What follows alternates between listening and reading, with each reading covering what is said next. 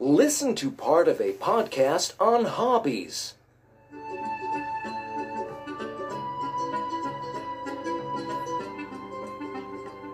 I'm Tony Delio, and today we're talking to people about their hobbies. Let's start with my own hobby. It's a type of craft called furniture flipping. I really enjoy it. I buy old furniture and fix it up. Then I give the furniture to my friends or sell it. Now, let's hear about another interesting hobby. Charlotte Reeves is in the band Three Reeves.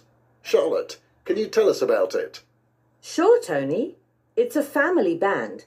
My sister Jenna plays piano, my brother Dave plays the guitar, and I sing. We perform at parties and events. What's it like playing music with your family? It's great.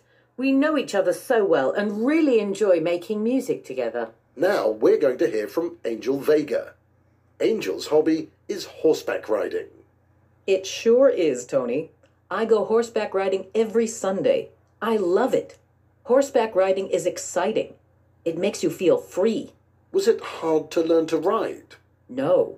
Like anything else, you need a good teacher and a lot of practice. That sounds like fun.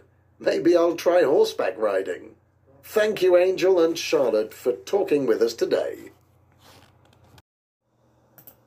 Hi, Robert. This is Melissa Sanchez calling from Cortec.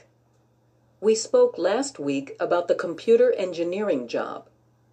I would like to schedule an interview with you next Wednesday, May 5th at 10 a.m. Please call me back at 914 321 4231.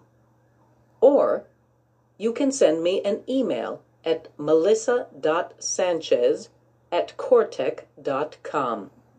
I look forward to speaking with you soon.